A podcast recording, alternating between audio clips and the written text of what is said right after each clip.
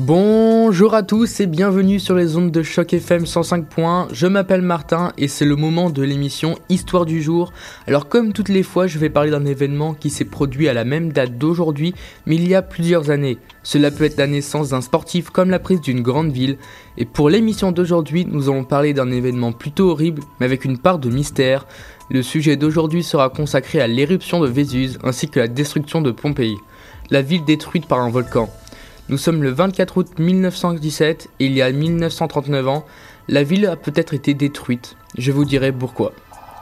Vésuve est un volcan en Italie situé dans la région Campanie. La ville la plus proche est Naples et il est grand de 1281 mètres. C'est un volcan gris. Les roches situées dans ce volcan sont des téphrites, des tachites ou des phonolites. Il s'agit du seul volcan d'Europe occidentale à être rentré en éruption durant les 5 dernières années, même s'il est actuellement en sommeil. Sa dernière éruption date de 1944. Commençons avec l'histoire de ce volcan. On sait très bien que l'éruption a eu en l'an 79, le 24 août 79, mais très peu d'écrivains disent ce qui s'est passé. Bien avant, on pensait que l'éruption avait commencé le 24 août 79. Mais il y a quelque temps, des scientifiques et historiens ont dévoilé que l'éruption avait peut-être eu lieu deux mois après, c'est-à-dire en octobre. Grâce à des comptes rendus de Pline ou de l'empereur Titus, nous arrivons à reconstituer les événements avant et après la catastrophe. Tacite, qui était un sénateur romain, a sûrement envoyé beaucoup de lettres retraçant l'histoire de Pompée, mais nous avons trouvé aucune de ses écritures. En 1797, grâce aux travaux de Carlo Maria Rossini sur la ville de Pompée, on arrive à découvrir une date approximative de l'éruption, c'est-à-dire en octobre 79. C'est grâce aux cendres qui ont conservé parfaitement la ville que nous avons retrouvé des vêtements plus chauds qui se portent normalement en automne sur le corps. Les fruits qui se vendaient venaient de périodes d'octobre, comme les olives, qui ont été retrouvées sur des étagères. Alors qu'à l'inverse, les fruits exotiques normalement mangés en été étaient pourris ou mis en conserve. Les vases de fermentation du vin que l'on appelait dolia étaient scellés, ce qui se faisait vers fin octobre, et l'une des pièces de monnaie retrouvées dans la bourse d'une femme ensevelie sous les cendres fut sans doute frappée à la fin de septembre, car elle commémorait la 15e acclamation de Titus au titre d'impérato qui eut lieu le 8 septembre. Plein de petits indices qui nous mènent à la conclusion de tout à l'heure.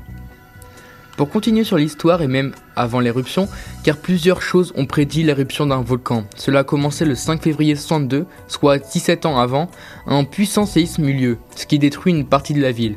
De plus, lors de l'éruption, des dommages n'avaient même pas été réparés. En 64, un autre séisme un peu moins violent fait son apparition. On retrouve des traces de la secousse dans la biographie de Néron, un empereur fou. Quelques jours avant la vraie éruption, des moutons de plusieurs villes moururent à côté du volcan à cause des bassins de dioxyde de carbone volcanique, ce qui montre un réveil proche du volcan. Et 4 jours avant le début de la fin, des petits séismes apparurent plusieurs fois par jour. Pline, le jeune, écrit qu'on avait ressenti des signes avant-coureurs d'un tremblement de terre, mais sans être effrayé car c'est des choses courantes en compagnie. Et le grand jour arriva, le réveil du volcan commença en matinée, mais un messager vient avertir juste les villes qu'en début d'après-midi. Il était destiné à la famille de Pline, l'écrivain de Pompée. Pline décida de prendre des bateaux pour aller sauver les habitants les plus en danger, mais malheureusement, cela est très dur et devient presque impossible. Les incidents commencent à arriver, les nuées ardentes se posent sur la ville la plus proche, Herculanum.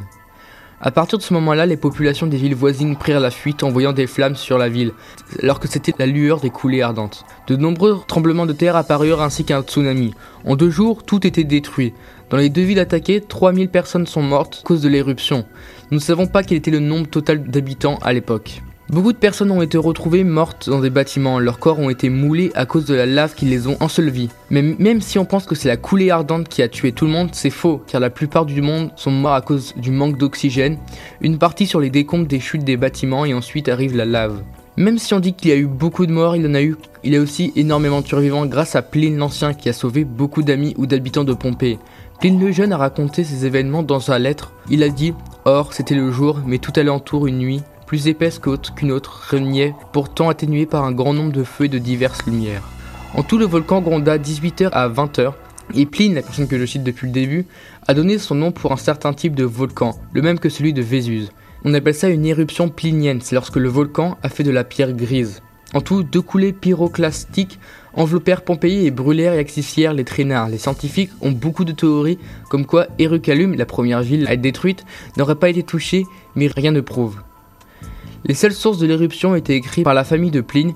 Il avait à l'époque 18 ans et ses lettres étaient adressées à Tacite. Il écrivait les faits et gestes de son oncle alors qu'il essayait de sauver les habitants de Pompéi. Le volcan de Vésus et Pompéi sont des accidents plutôt mystérieux car on a très peu de preuves sur ce sujet.